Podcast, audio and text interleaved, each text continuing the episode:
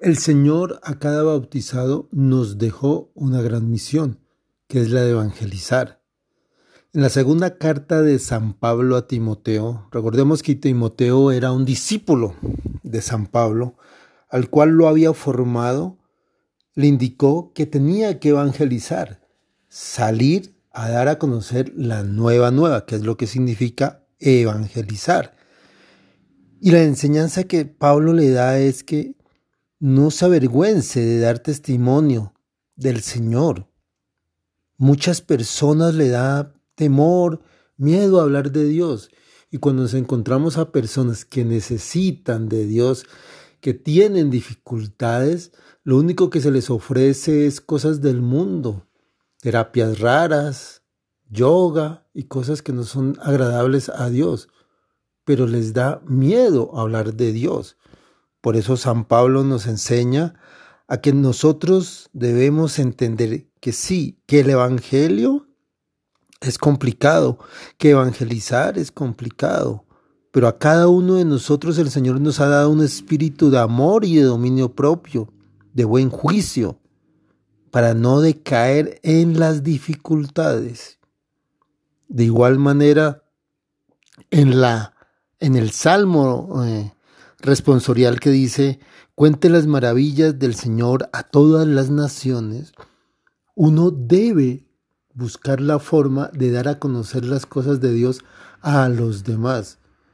Por eso en el Evangelio, según San Lucas capítulo 10, del 1 al 9, encontramos también algunas indicaciones que da el Señor. Evangelizar es complicado y no todos evangelizan. Pero lo básico es que nosotros como cristianos debemos evangelizar, como lo decía San Francisco, con nuestro propio comportamiento, en la casa, en el hogar, en el trabajo. Nuestra forma de actuar ante los demás es la mejor evangelización.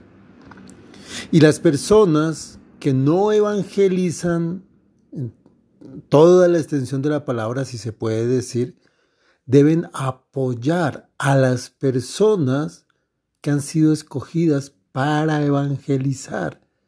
Sabiendo que esa es una tarea dura, entonces hay que apoyarlo. Hay que apoyar la evangelización, hay que apoyar a esa persona, porque están cumpliendo una misión. La mies, la mies es abundante y los obreros pocos, dice el Señor. En primer lugar, debemos orar por nuevas vocaciones. En segundo lugar, debemos apoyar a las personas que están evangelizando, personas que han dedicado su vida o han puesto su vida para que sus 24 horas sean de evangelización. A esas personas hay que apoyarlas, en oración, en las cosas que necesiten, porque el mismo Señor dice que deben ser apoyadas, porque cada obrero merece su salario.